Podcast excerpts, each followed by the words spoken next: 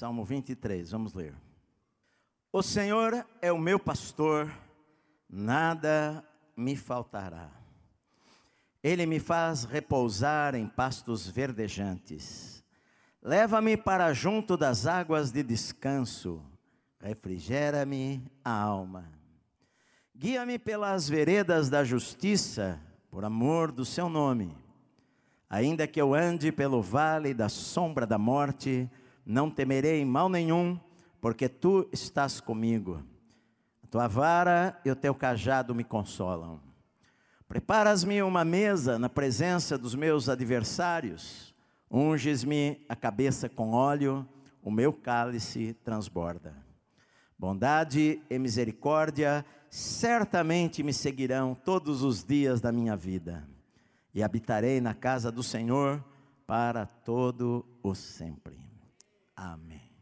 A ovelha já passou por todos os ciclos durante o ano todo. Ela já já foi levada para campos novos, para novos lugares, para comer ah, alimento saudável. O pastor já levou para repousar em pastos verdejantes, as águas de descanso já refrigerou a sua alma. E algumas vezes, quando o pastor e as ovelhas passaram pelos vales escuros da sombra da morte, a ovelha declarou: Eu não vou ter medo de nada, porque tu estás comigo a tua vara afugenta o inimigo, afugenta os predadores, o teu cajado me consola, a tua vara e o teu cajado me dão coragem para continuar vivendo, porque antes de eu chegar em uma pastagem, o Senhor já foi para lá e o Senhor já preparou um pasto o Senhor já preparou uma mesa na presença dos meus adversários, e eu estou satisfeita com a bênção do Senhor, porque o Senhor ungiu a minha cabeça com o seu óleo, e o meu coração, meu cálice está transbordando. Agora é hora de voltar para o aprisco, agora é hora de voltar para a fazenda, um novo ciclo ter, vai começar, um, um, um ciclo terminou da vida. Agora ah, passou-se o tempo e agora algo novo está para acontecer na vida da ovelha e na vida do rebanho também. E às vezes as incertezas, quando terminamos um novo ciclo em nossa vida, um novo ano que se passou, e nós passamos por tantas coisas, e às vezes, ah, quando nós olhamos para o futuro, fica uma incerteza: o que é que vai acontecer, o que pode acontecer daqui para frente haverá novas necessidades, haverão novas lutas, sim. A vida, a vida ela é uma mistura. Algumas vezes nós choramos também, algumas vezes nós temos perdas em nossa vida e às vezes nós choramos, mas o Senhor ele prometeu que o choro iria durar uma noite, mas que a alegria iria ser pela amanhecer, e que para nós nenhuma dor é eterna, nenhum, nenhum problema, nenhum vale é profundo demais que não haja uma luz lá na frente para nós vivermos um novo dia. E às vezes, quando nós terminamos um período e que nós passamos por turbulências, às vezes, algumas vezes em nossa vida nós pensamos que aquilo nunca iria acabar, algumas vezes em nossa vida nós pensamos que nós não iríamos conseguir atravessar aquela tempestade, nós não iríamos conseguir chegar do lado de lá, mas de repente chegamos aqui, de repente estamos de volta na fazenda, de volta à nossa casa, o inverno passou, as tempestades passaram, os predadores não conseguiram nos vencer, os inimigos foram derrotados pelas armas do pastor, porque o Senhor é o bom pastor, o Senhor é o meu pastor, e nada vai faltar em minha vida.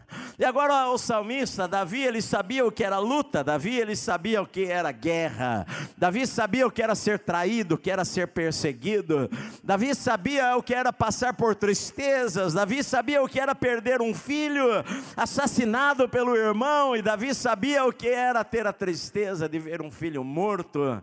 No meio da batalha e chorar e falar: Meu filho Abisalão, eu daria a minha vida no teu lugar se eu pudesse morrer por você. Davi era um homem que sabia o que era sofrer algumas vezes e sabia o que era chorar, mas ele termina este salmo com uma exclamação de confiança, uma exclamação de fé.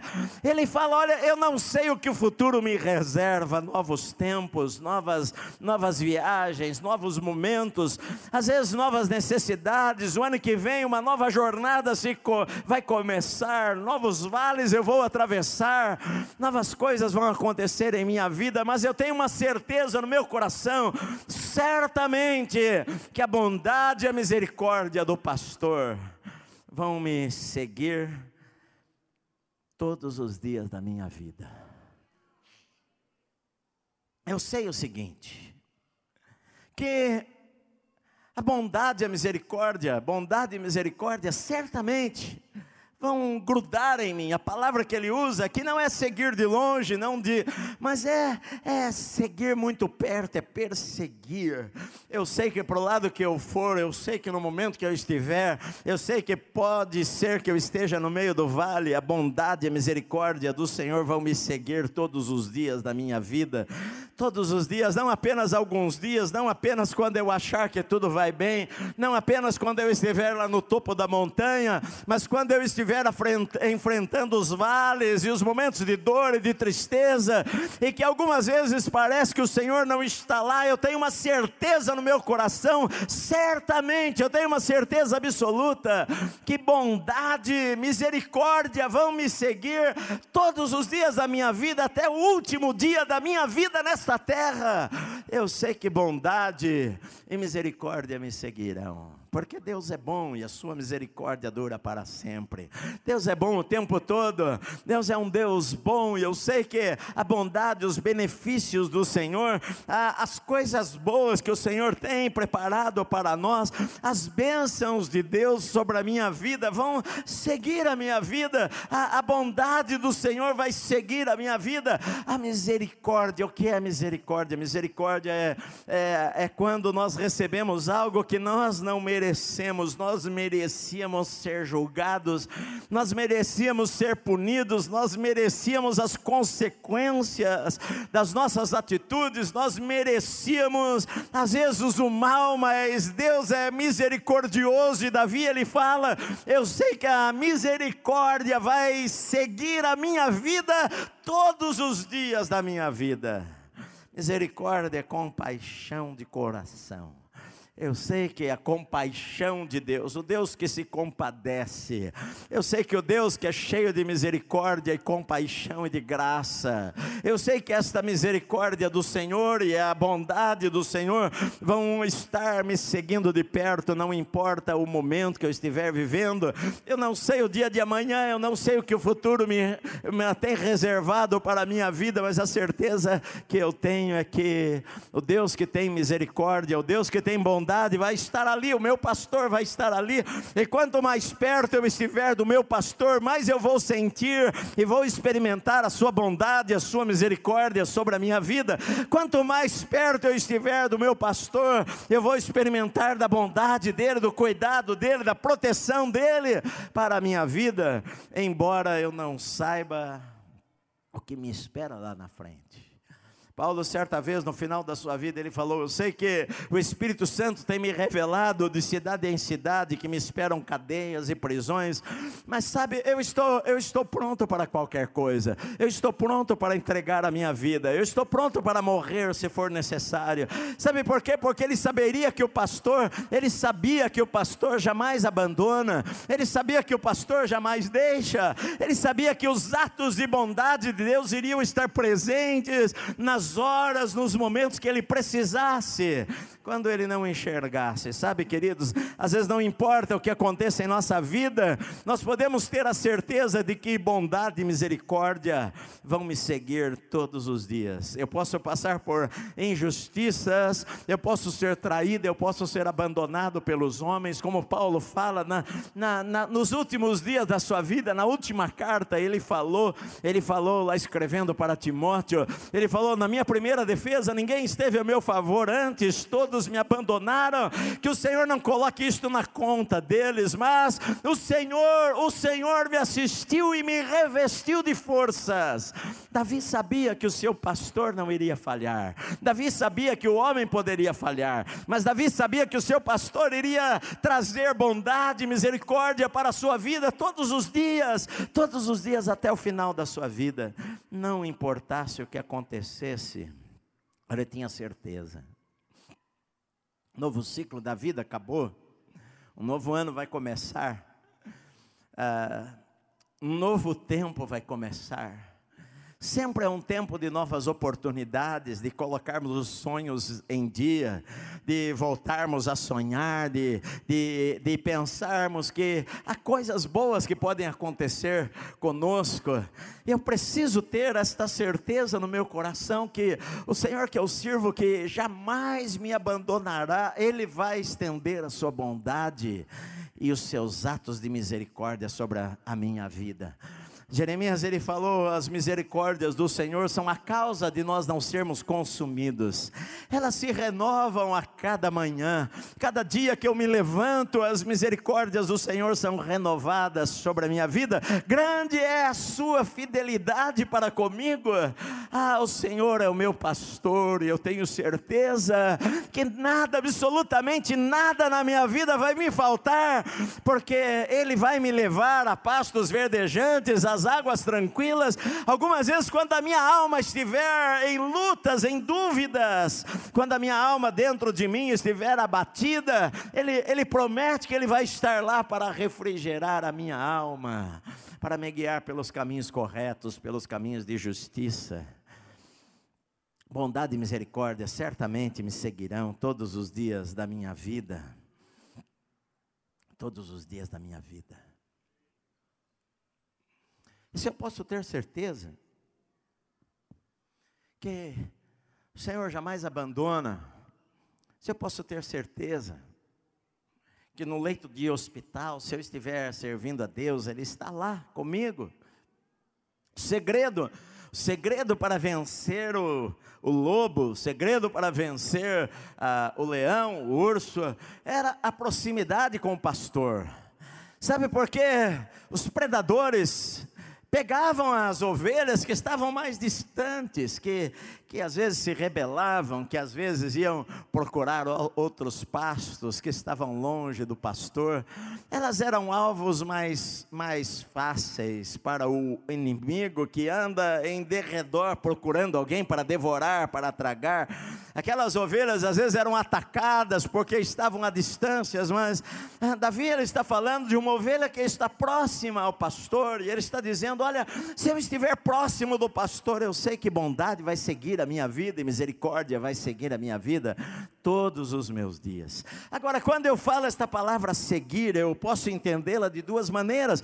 Eu posso entender que seguir, elas seguem a minha vida, elas alcançam a minha vida, como Deuteronômio 28 fala, que as bênçãos iriam correr atrás de mim, a bondade e a misericórdia do Senhor vão correr atrás da minha vida.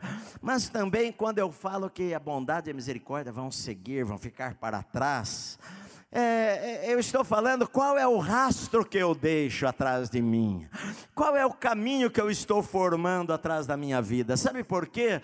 Porque a, as ovelhas eram um tipo de animal que se alimentam de uma diversidade muito grande de hortaliças, de plantas, de grama, de tantas coisas que ah, muitas vezes o pastor as coloca em um campo e elas comem, e depois elas, o estrume delas é um dos mais nutritivos para a terra faz com que aquela terra seja mais produtiva e, e, e possa produzir um pasto melhor para o gado que vai vir em seguida. Então elas deixam uma marca atrás de si de um pasto melhor. E, e quando a gente fala que bondade e misericórdia vão seguir, o que é que o que é que nós deixamos como legado, o que segue a nossa vida, o que o que vai de, ser deixado para as gerações que vão vir diante depois de nós, o que vai ser deixado para os nossos filhos e as pessoas que vão, vão vir depois da gente, que legado que nós estamos deixando e transmitindo. Sabe, queridos, ah, Eu posso estar deixando um, um, legado de amargura, eu posso estar deixando um legado de tristeza, ou eu posso estar deixando um legado de bondade, de misericórdia. Eu posso ser uma pessoa misericordiosa, eu posso ser uma pessoa bondosa, eu vou estar revelando o caráter de Deus através da minha vida e das minhas atitudes. Bondade e misericórdia precisam seguir a gente. A Bíblia diz que Jesus andou por todo lugar fazendo bem. Jesus ele era misericordioso, ele era bondoso. Os religiosos só criticavam, os religiosos falavam demais, os religiosos não tinham piedade, não tinham compaixão. Os religiosos só criticavam, os religiosos estavam sempre prontos a pegar nas pedras para lançar sobre a vida de alguém, porque o pecado na vida do outro parece maior do que o pecado em nossa vida. Aquela vez levaram aquela mulher pega em adultério, o que ela fez era uma coisa grave. Ela, ela era casada e foi pega em adultério com outro homem, mas os religiosos a pegaram, a levaram e a expuseram quase que nua diante de um bando de pessoas, e ela jogada no chão, envergonhada ali na frente de Jesus, e as pessoas falavam: Senhor, na lei de Moisés diz que nós devemos apedrejar estas pessoas, o que, que o Senhor diz que nós deveríamos fazer? Jesus, ele sabia que o que queriam era pegá-lo em alguma palavra, porque é, ele poderia falar: olha, apedrejem esta mulher, façam o que a lei diz, e, e os romanos iriam prendê-lo, porque ele não tinha autoridade para mandar matar alguém, os judeus não tinham autoridade para mandarem matar alguém, eles só poderiam matar alguém debaixo da autoridade que Roma tinha, e Jesus Jesus começou a escrever no chão, talvez, talvez o pecado, alguns pecados que haviam, e falou: Olha, aquele de vocês que não tem nenhum tipo de pecado, aqueles de vocês que nunca erraram, atire a primeira pedra.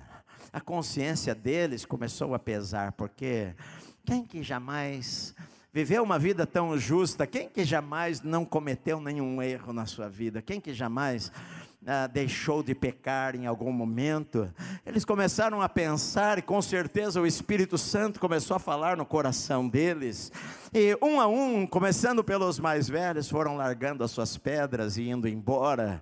E Jesus, quando levantou a cabeça, não viu a ninguém, a Bíblia diz, somente a mulher que estava ali, talvez chorando, e Jesus olhando para ela, com um ar claro, um olhar de compaixão, falou para ela: Mulher, onde é que estão os teus acusadores? Ninguém te condenou, eu também não te condeno, vai, não peques mais, porque Jesus era cheio de compaixão, ele via as pessoas, ele se compadecia delas, era, era fazer o favor que elas não mereciam, era estender a mão para quem não merecia, era sentar-se à mesa com publicanos que eram chamados de ladrões, era sentar-se à mesa repleta de pecadores e prostitutas, mas que na mesa com Jesus se sentiam amadas, na mesa com Jesus se sentiam acolhidas. A misericórdia acolhe, a misericórdia abraça, a misericórdia chama para perto quando ninguém está, quer estar perto. Qual é o caminho que nós deixamos para trás da gente? Qual é o legado que nós deixamos? Nós somos bondosos, nós somos misericordiosos, nós deixamos o perdão nós perdoamos, nós contemos a nossa boca para ao invés de acabarmos com a vida de alguém, nós procurarmos restaurar aquela pessoa. Que legado nós estamos deixando para trás? Bondade e misericórdia devem seguir a minha vida e a sua vida. Não somente alguns dias, mas todos os nossos dias. E Davi termina com esta frase: eu habitarei na casa do Senhor para todo sempre. Bondade e misericórdia certamente me seguirão todos os dias da minha vida e habitarei na casa do Senhor para todo sempre. Essa casa do Senhor para Davi era o tabernáculo. Naquela época não tinha o templo ainda. O templo foi construído pelo seu filho Salomão. Naquela época tinha o tabernáculo que estava em Shiló. Ah, este ano aqui eu fui pela primeira vez em Shiló. É um, um, um lugar novo que descobriram em Israel, ah, no meio de Samaria, lá no meio do estado de Israel. E eles descobriram este lugar onde a arca esteve, onde o tabernáculo esteve, o tabernáculo que Moisés construiu no deserto e que caminhou com eles até a terra da promessa, em que entrou com Josué na terra de Canaã e foi estabelecido ali em Shiló, em Siló, e ali os sacerdotes estiveram e ali a arca da aliança esteve por mais de 400 anos. E Davi, ele falava, ah, como é bom. Ele falava, ah, alegrei-me quando me disseram, vamos à casa do Senhor. Ele fala no Salmo 27, no versículo 4, uma coisa eu peço ao Senhor e a buscarei, que eu possa morar na casa do Senhor todos os dias da minha vida. Este era o desejo do coração de Davi. Como é bom estar na casa do Senhor. Eu habitarei na casa do Senhor para para todo sempre, para todos os meus dias. Os sacerdotes que serviam no templo, uh, os filhos uh, dos sacerdotes que estavam lá no templo, eles, eles eram os porteiros da casa do Senhor, e eles escrevem o salmo falando: Quão amáveis são os teus tabernáculos, ó Senhor dos exércitos, a minha alma anseia pelos átrios do Senhor, assim como o pardal encontrou casa, eu encontrei os teus altares, Senhor, ah, o desejo de estar ali naquele lugar, o desejo de estar na casa de Deus, o desejo de estar no tabernáculo, ouvindo os cânticos, ouvindo os sacerdotes louvarem a Deus, o desejo de estar ali depois no templo, na casa do Senhor. Jesus, quando estava ali, ele falou: Esta casa será chamada casa de oração para todos os povos. Mas é, é claro que quando Davi ele fala que eu quero habitar no, na casa do Senhor para sempre. É evidente que ele não morava lá. Davi morava em Jerusalém. O palácio de Davi estava em Jerusalém.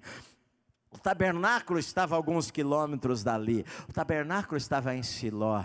Ah, até que um dia Davi queria trazer, trazer a arca para Jerusalém, mas ele, quando ele fala, ah, eu habitarei na casa do Senhor, na verdade, mais do que o tabernáculo, mais do que o templo, ele está falando, mais do que um lugar físico como este, ele estava falando, eu habitarei na presença do Senhor. Eu habitarei onde Deus está. Onde Deus está é o melhor lugar para, para eu estar. Onde Deus está é o melhor lugar para eu estar com a minha vida.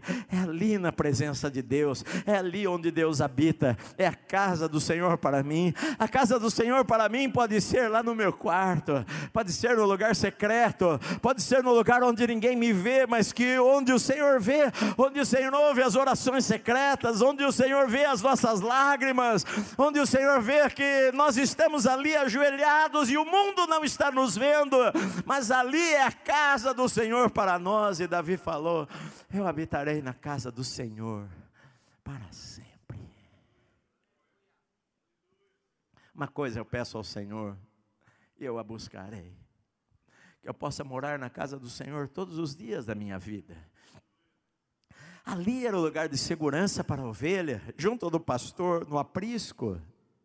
Ali, quando a ovelha via o pastor que estava perto, ela tinha segurança.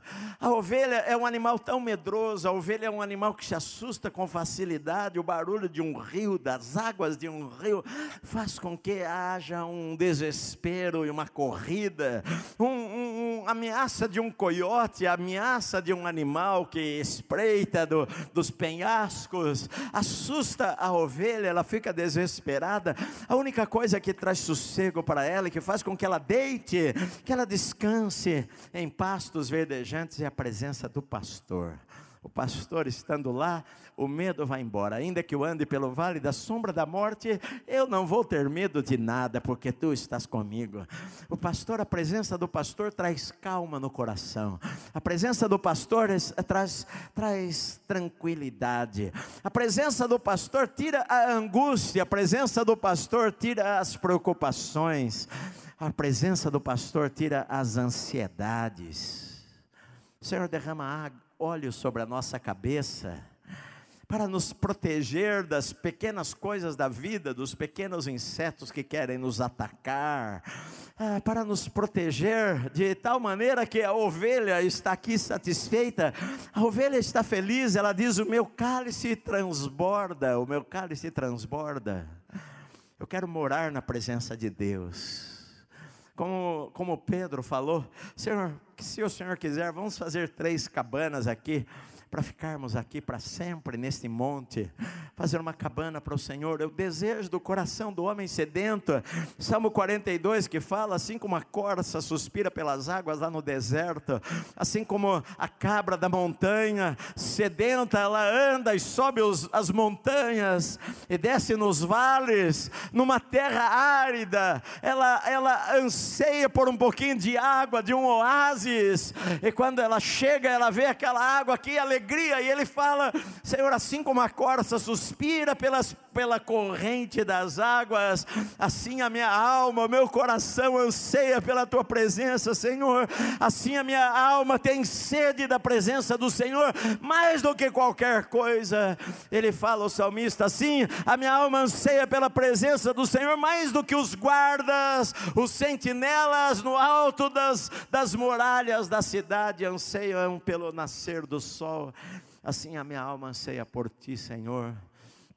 E Davi fala: Eu habitarei na presença do Senhor. Eu poderia traduzir este para todo sempre, são as mesmas palavras que falam no, no, no, um pouco antes, todos os dias da minha vida. É a mesma coisa, ele está dizendo: Eu habitarei na casa do Senhor todos os dias da minha vida. Todos os dias é dia de Deus, todos os dias é dia do Senhor, todos os dias é um dia de conversão, todos os dias é um dia de abraçarmos o bom pastor, todos os dias é um dia de, é, são dias de nos achegarmos a Ele. E Tiago falou: achegai-vos a Deus e Deus vai se achegar a vocês. Quando nós nos achegamos ao Senhor, o Senhor se achega a nós também, meu amado. Mas, Muitas vezes este versículo é usado também nos funerais. Morada eterna, casa do Senhor.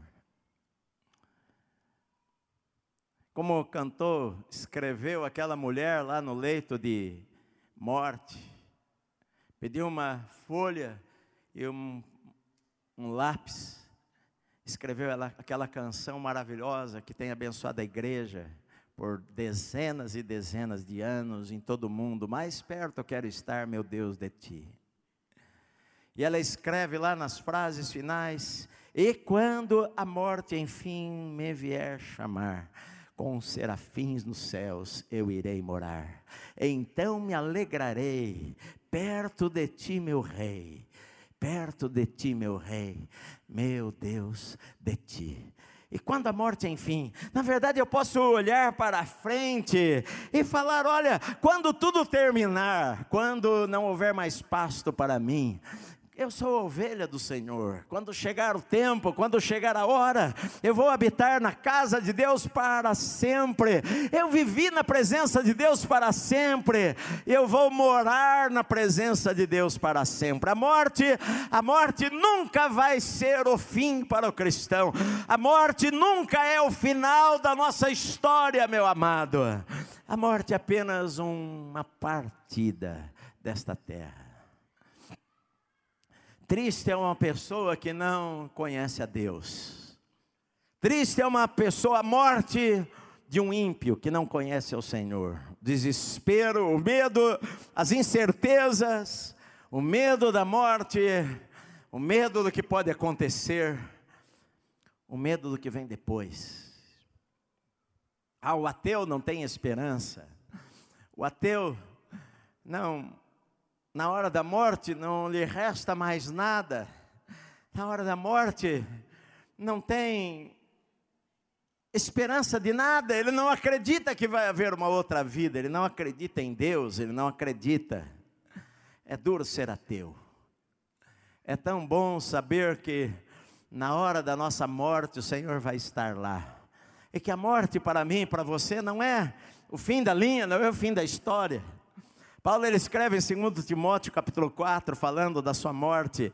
Ele iria morrer, ele estava em uma prisão romana, é suja, ele estava em um lugar esquecido por todos, a pior prisão que havia do império para os piores prisioneiros, para os mais rebeldes, para aqueles que iriam morrer da pior morte, morte de cruz, morte de por, por decapitação, aqueles inimigos do império. Lá estava Paulo em um pequeno calabouço, sem luz, sem água, sem amigos. Só Lucas está comigo. Todos me abandonaram. Demas amando o presente século. Por que que eu vou ficar com Paulo nesta hora difícil? É melhor voltar para casa. Paulo falou: Olha, o tempo da minha partida é chegado. Eu combati o bom combate, eu completei a minha carreira, eu guardei a fé, e agora o Senhor, o justo juiz, tem preparado para mim uma coroa, e não somente para mim, mas para todos aqueles que amam a sua vinda. Quando Paulo fala, o tempo da minha partida é chegado, a palavra que ele usa ali era usada de três maneiras. Partida não era morte, não era o fim, partida era soltar as amarras que prendiam o navio no porto. Era hora de ir para o alto mar, era hora de soltar as navegações, era hora de partir para um oceano maior. Era hora de levantar o acampamento do exército, era a palavra usada, soltar as amarras, é hora de irmos à frente. É a palavra usada para tirar o jugo do ombro do animal no final do dia de trabalho, no ombro do ombro do boi, no ombro do ombro do jumento. Era momento de tirar o jugo, de soltar após o dia de trabalho cansado. É hora de descanso, é a palavra que Paulo usa. Não era o fim, mas o tempo da minha partida, o tempo em que as amarras foram soltas, o tempo que o trabalho terminou.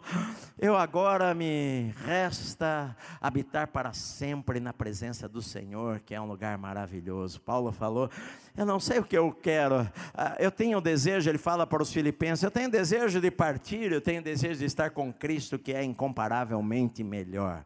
Ele falou para mim: O viver é Cristo, o morrer é lucro, o morrer é ganho. Para mim, o morrer é melhor do que o viver, porque eu vou viver para sempre na presença do Senhor, onde não vai haver mais lágrimas, mais dor, mais doença, mais sofrimento, mais partidas, mais adeus, não vai haver mais choro, não vai haver mais lágrimas. Davi ele fala: Olha, eu vou estar para sempre na presença do Senhor. A ovelha se gaba para alguém.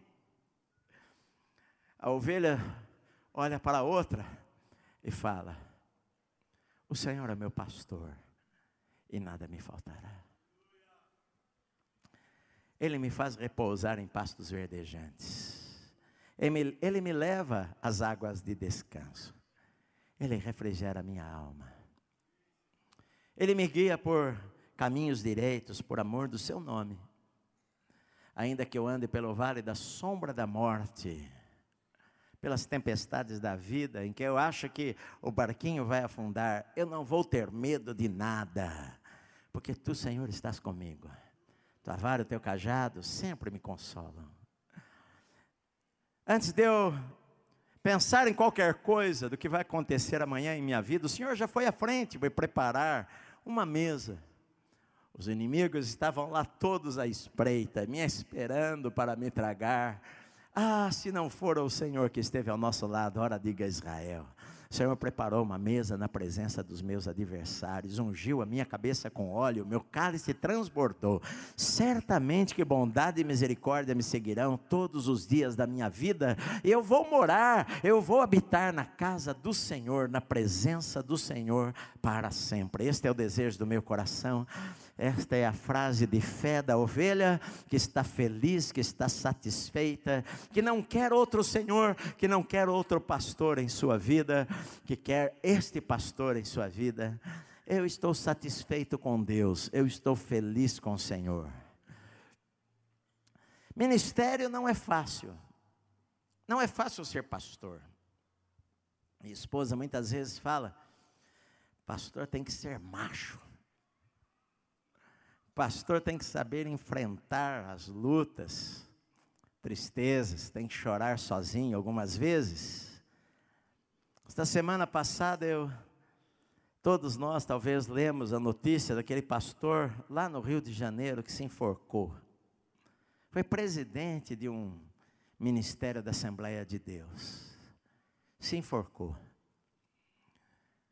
Eu quero dizer para você que em todas as lutas que nós temos na nossa vida, eu não me arrependo nem um instante de ter ouvido o chamado de Deus, ter falado para o Senhor: Eis-me aqui, e eu não trocaria por nada. Falei para vocês que se um dia eu for candidato a alguma coisa, não vote em mim, eu estou desviado, porque eu não trocaria pelo cargo mais alto privilégio que é ser pastor de ovelhas. Às vezes as ovelhas estão meio rebeldes, às vezes as ovelhas fogem do aprisco. Às vezes as ovelhas dão marradas umas nas outras. Às vezes as ovelhas têm medo de alguma coisa que vai acontecer. Mas, a, mais do que você ter um pastor humano, você tem um supremo pastor, que é Jesus, que vai estar com você em todos os momentos da tua vida para te levar para sempre para pastos verdejantes, para águas tranquilas, que vai sempre refrigerar a tua alma, as tuas emoções, as turbulências, ele vai trazer cura, ele vai trazer refrigério, ele vai trazer alegria nos momentos de tristeza, ele vai secar as lágrimas, porque o choro pode durar uma noite, mas com certeza, meu amado, eu sei que a alegria sempre vem pelo amanhecer. A melhor escolha desta vida é ter o Senhor Jesus como nosso pastor. Não é verdade? A melhor escolha da nossa vida é poder falar. Como eu falei há 40 anos atrás. Eu disse para vocês quando na primeira pregação, 40 anos atrás, em janeiro de 76, Deus transformou a minha vida para sempre. pastor me deu uma revestinha de escola dominical e falou: Você vai dar aula para as crianças. Eu tinha um mês de convertido. Aquela revestinha falava sobre o jovem Davi, o pastorzinho de ovelhas. E foi uma das primeiras frases que eu li naquela revistinha. O Senhor é o meu pastor e nada me faltará. E aquilo ficou em meu coração. Semana passada eu falei para os irmãos que fez dia 6 de dezembro, na formatura da nossa escola, eu falei que fez 37 anos que eu saí da escola bíblica, durante três anos, de segunda a sexta-feira, tinha aula. Eu saí de lá pensando que conhecia alguma coisa da Bíblia, e 37 anos depois, eu estou novamente aqui. O Senhor é o meu pastor e nada me faltará. Essas palavras emocionam meu coração como me emocionaram há 40 anos atrás. Porque eu posso falar para você que em todos os vales, em todas as tempestades da vida, o Senhor nunca deixou de ser o pastor presente, a sua vara sempre esteve lá para afugentar o adversário, seu cajado trouxe coragem, trouxe certeza para mim. Eu tenho certeza que eu não sei o que me esperam nos meus próximos anos, mas eu sei que certamente bondade e misericórdia me seguirão todos os dias da minha vida.